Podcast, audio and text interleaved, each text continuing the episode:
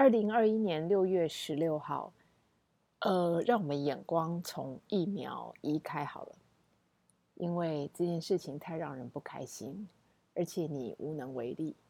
有些事情呢，太离谱的时候，你竟然会骂不出口，呃，整个就像一个闹剧一样，怎么会呃，生命当中出现这么可笑的事情？而这个现象，其实你我都有份。因为我们都共同生长在这个岛屿上，不管是怎么回事，我们应该清醒了。那，嗯，民主政治有它的缺陷，但是也让我们用我们自己的脑袋跟清楚的判断，为往后再铺一条干净的路出来。OK，不要再讲疫苗了，够烦了。我们来看看生活里面其他的一些小事情。呃，很多人呢就是在线上毕业了，也在线上呢过完了这一个学期。我觉得比较感动的是，嗯，有一些老师到后期呢，其实只能透过网络教学看到他的学生。可是真实的情况是，这些老师在看到这些小脸挤在荧幕。前面的时候，他们还是私下嗯落泪了很多次。我觉得，嗯，我觉得就是一种无私的付出，是这个世界上最珍贵的东西。它不是说因为那是你的职业，或是那是呃突然而来的一阵感动而已。呃，所有的用心啊，其实。是会，呃，影响到别人的，也就是呃，你说一个老师面对他的学生，他需要用心付出到这种程度吗？我不知道，但是我身边的确有这样的人，而且不止一个。当他们面对呃自己的教学，面对自己的学生，即使呢不能面对面，即使是隔着荧幕。你仍然可以感觉到那一头的人，他的心是如何的，呃，专注或者是在乎。那么讲这个东西，好像跟新闻无关，跟大家无关。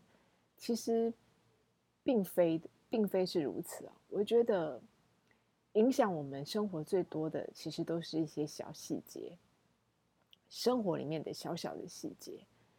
好多人都说。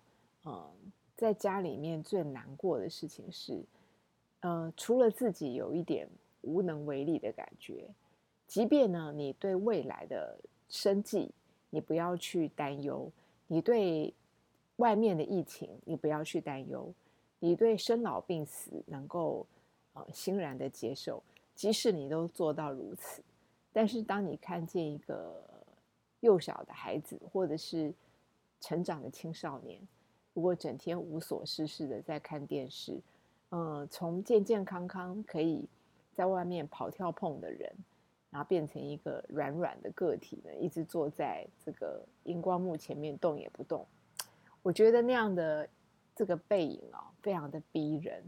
就是所有家长其实呢是被这个背影逼死的，因为他会觉得这这个不是生活，这也不是应该有的生活态度。可是呢，所有的家长呢都在念小孩，哎，你应该起来动一动啊，应该做点运动啊，应该看点书啊，做点有意义的事啊。嗯，请问这个哪一个小孩做到了？即便是做呢，也就做了一下，然后他们依旧呢又游移到自己习惯的状态，所以这个让家长非常的焦虑不安。那为什么你讲了一百次？讲了一千次，基本上都没有用，好，就是被当耳边风。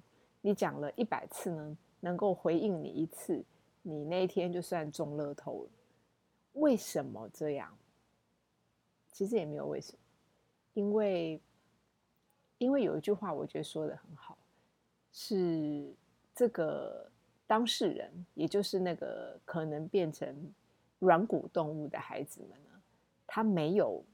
没有必须改变的觉知，因为这个时间说长不长，说短不短，刚好要衔接暑假的学期末，它特别容易让人呢觉得不想要努力，他就整个已经放软放松。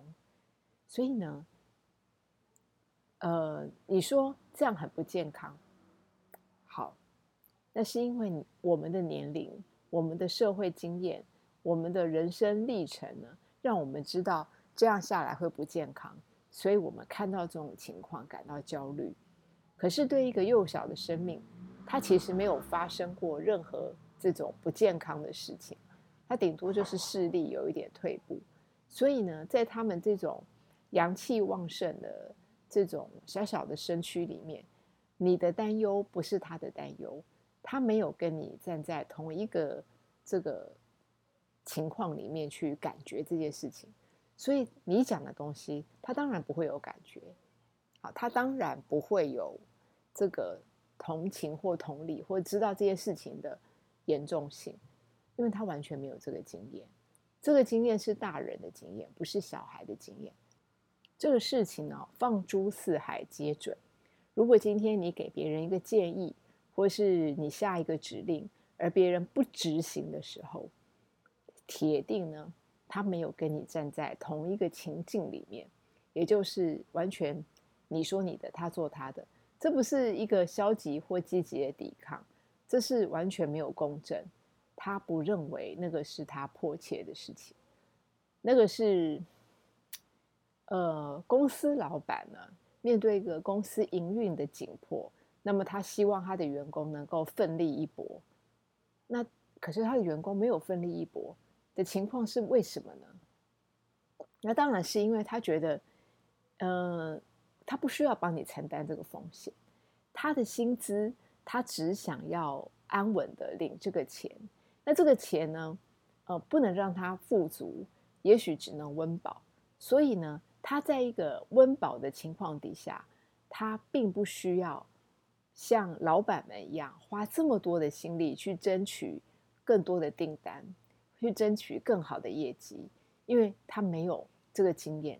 他也不认为那个经验是他必须要有的，所以他不会跟老板站在同一个阵线，因为整个风险、整个利润的对等关系是不一样的。所以渐渐我们就发现，所有的沟通，它都卡在一个关节点上，就是对方跟你的情境是不是一样？他有没有你的情境底下所产生的经验？这个很重要。如果你今天一直跟人家讲一个，呃，他完全没有经验过的事情，然后你要他感动，这是不可能的。他更不可能为了这个他完全没有经验的事情有任何的改变。所以，嗯，我不知道为什么会聊到这里。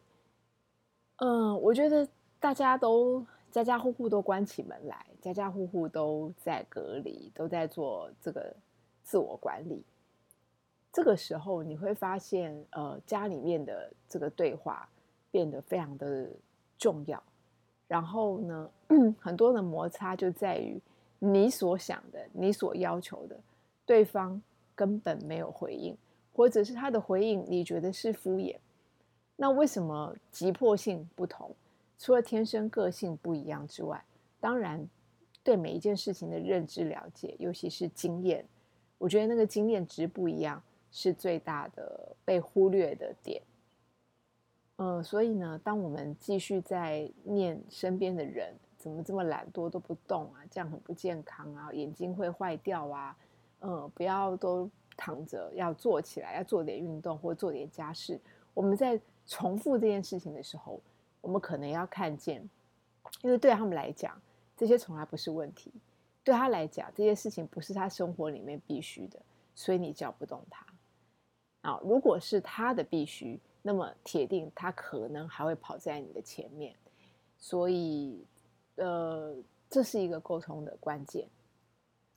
那我也相信很多家长都被困在小孩一直一直在玩手机、玩电游、看电视的状态，然后呢，有些家长就会用一个嗯交换的条件来跟孩子沟通，比方说你现在。呃，你先做完什么事情，你才可以继续玩。你先把这个家事做完，才可以继续玩。我觉得这些都蛮好的，没有问题。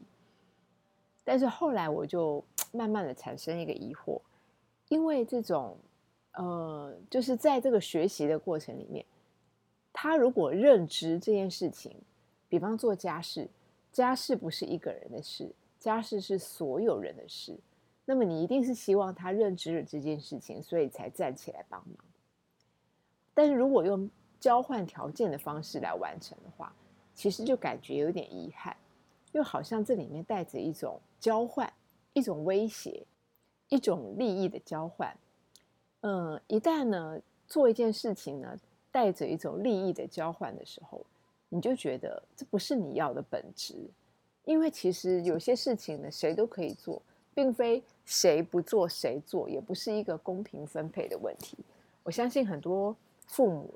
他在乎的是一个心态，也就是，呃，你不希望养一个一个妈宝，或者是一个家里面养一只树懒，或者他们认为这些事情是应该是理所当然，大人应该做。你会希望他们知道，一个家是大家一起一起共同拥有的，共同付出的。你又不是佣人，对不对？为什么总是要你做？而且，即便是佣人，你也应该起来帮忙或说声谢谢，而不是视而不见。所以，很多家长的困扰是在这边。嗯，这件事情其实都很难解，因为交换利益的确是让人觉得不舒服，也不是你的目的。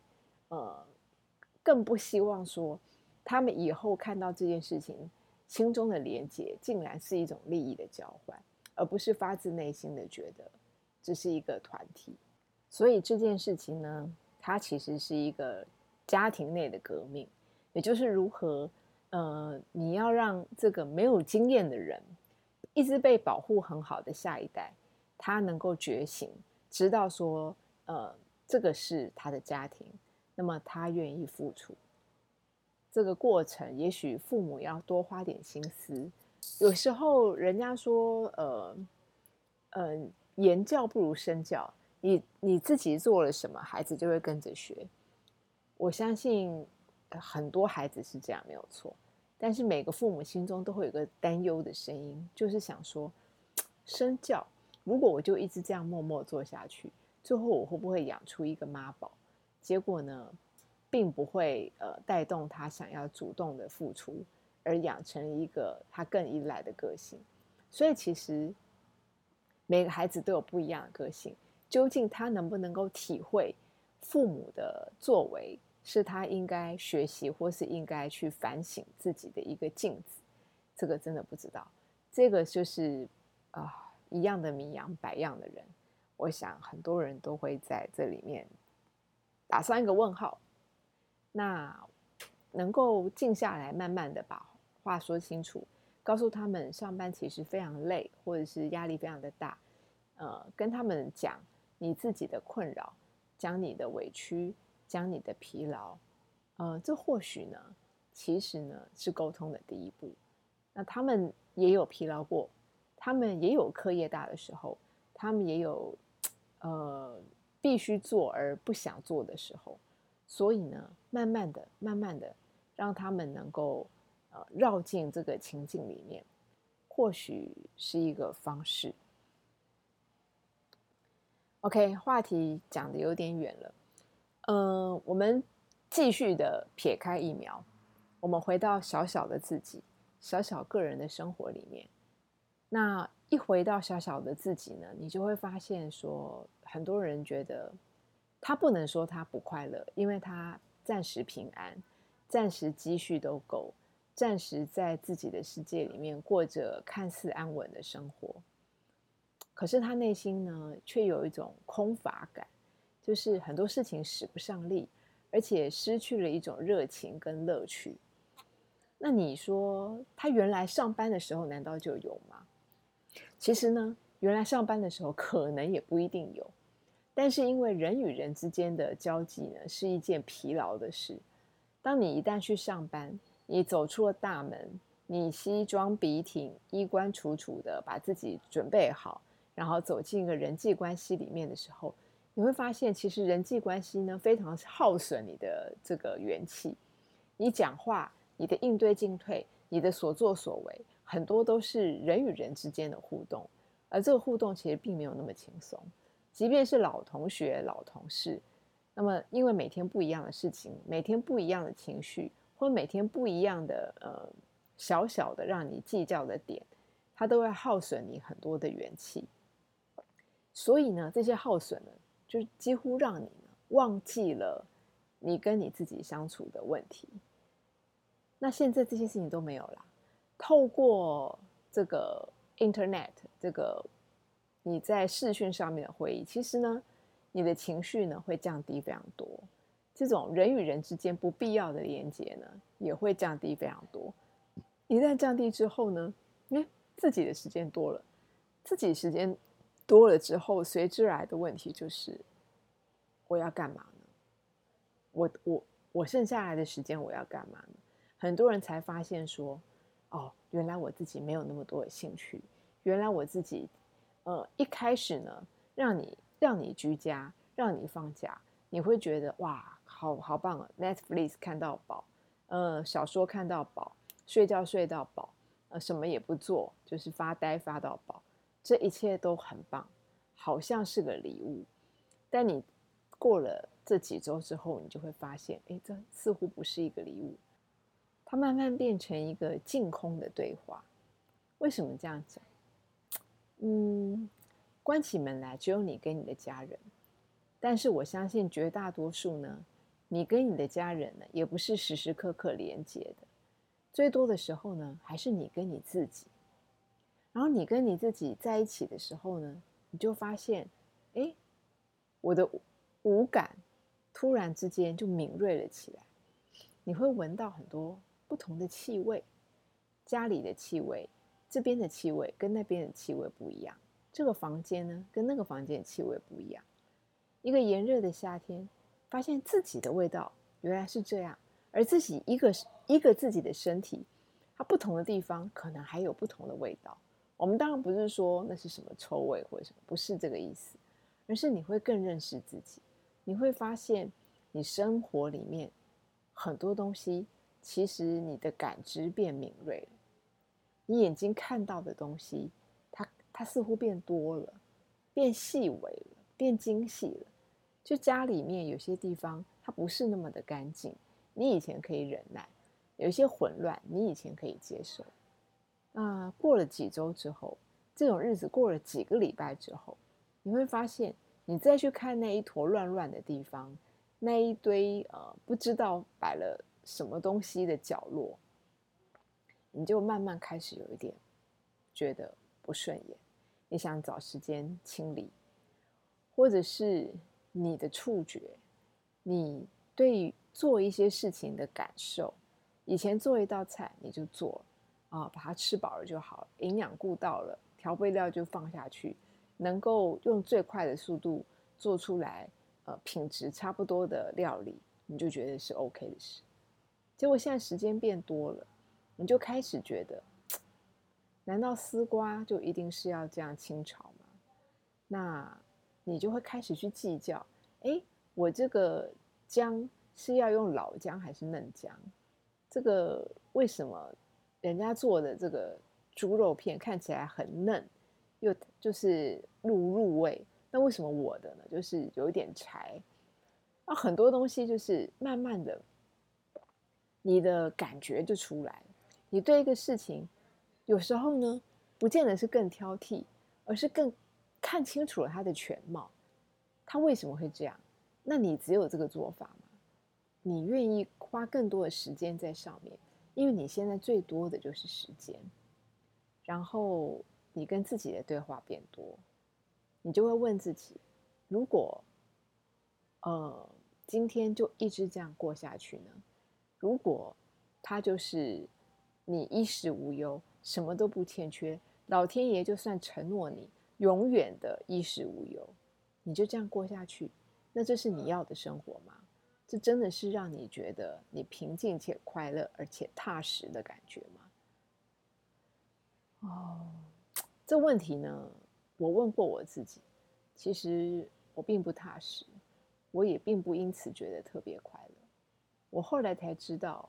我原来一直担忧的所谓的丰衣足食这件事情呢，它它一直都是，呃，它不会给你过多的安全感，但是它也不会让你匮乏到断粮的恐惧，那它就让你觉得生活里面、生命里面有一点点生存的压力，但更多的时候，其实你必须要问自己，你的。人生的时间这么多，究竟要拿来做什么？嗯，没有找到答案。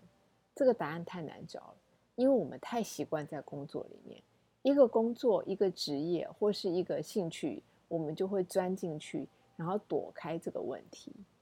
那躲了很多年之后，如果这个问题浮出来的时候，你就会劝自己：哎，不要想太多，日子这样过就好。所以呢，你就会钻进一个影片。再钻进去，然后再再追剧，再追一个十几二十集之后，把自己搞疲累了，这个问题又想开。嗯，很多人是这样，而且我也曾经这样。但是到最后呢，就会出现很尴尬是，这个时间放的够久之后呢，那剧也不想追了，那书也不想看了，那所有的事情你都做够了，然后你就会想说，那我要干嘛？然后这个问题就很有趣，他就慢慢细腻了起来。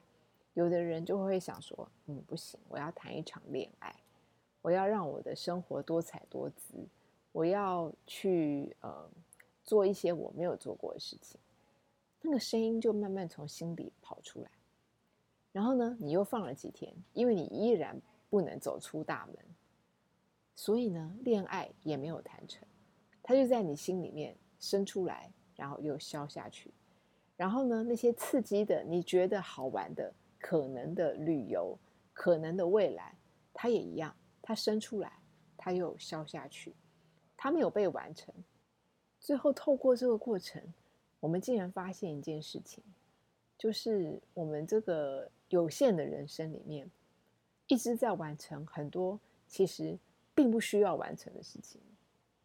那么，真正呢要完成的事情，我们却一直不去看，也不去做。这个这件事情还蛮有趣的。嗯，有人跟我说，他这段时间觉得非常的寂寞，因为越跟自己相处，或越跟家人相处，越发现怎么彼此跟彼此之间的距离是这么大。亲如子女、父母或是另一半，可是他并不完全了解你。我觉得这不是很正常的事吗？因为，嗯，我们自己都不那么了解自己，别人怎么会了解你呢？我们这一刻的自己跟下一刻的自己，可能都跟我们预期的不一样。你又怎么能让别人预期你呢？那更多的是很多人的不快乐会。迁怒到家人身上，就会希望说：“我应该被了解，或是我应该被关怀。你应该了解我现在感觉不是那么舒服，你应该来关怀我的状况。”嗯，是比较抱歉的是，这个你可能把自己想的太大了。在你需要别人关怀的时候，你得想想，是不是别人也需要你的关怀，只是他没有说出口。或者是他一直以别的事情在忙碌的状况，来维持一个彼此生活的空间。嗯嗯，我相信每个人都希望被爱、被关怀、被了解。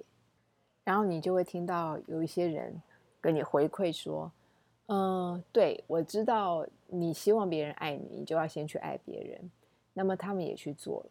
可是他们做了之后呢，发现奇怪，对方怎么没有回馈我？为什么我对你好，而你却呃没有任何的感觉，没有任何的回应？所以有些人呢，做着做着呢，就生闷气，就觉得我干嘛一直付出，然后你们就坐享其成。所以呢，他的爱心最后变成了抱怨。嗯，我觉得这个经验人人都有。想了半天呢，其实哦，这个观念就在期待。嗯，我觉得是期望值。也就是说，当你做一件事情，你非常的呃预期别人应该如何如何的回馈的时候，那么你就会有一个预期的等待在那边。让你受伤的呢，就是这个期望值。嗯，如果人的付出哦，他是带着期望值，那么其实呢，用一个很很简单的话说，就是你其实就是挖洞给自己跳。没有人需要你额外的付出，而这额额外的付出呢，你还要求对方有额外的回应。所以呢，这个东西其实。是一个一个勒索，就是如果我爱你，你也必须爱我的话，它其实就是一种勒索。如果你看见这件事情，那么或许我们可以放下那些期望值。也就是说，当你想要付出的时候，你就付出。那么付出不求回报这件事情，不是这么说，不是伟大的像。呃，神职人员那样子的付出不求回报，而是呢，你可以看见自己的期望，你不能免俗的看见自己的期望，因为我们都是人，怎么可能没有呢？你你你一种花，你当然希望它会长得好；你今天去做任何事情，你都希望它有回报；你做一道菜，你也会希望它好吃，是吗？都一定会的嘛。我们做。我们一定会有期望，那么就让这个期望呢自然的有，让它自然的发生。但是当这个期望它没有如实的回馈，或是如实的发生的时候，你也可以呢自然的接受，自然的放下。呃，我觉得这样子已经就是 我所能想象的最美好的状态。我不知道是不是每个人都有这样的经验，但至少我是。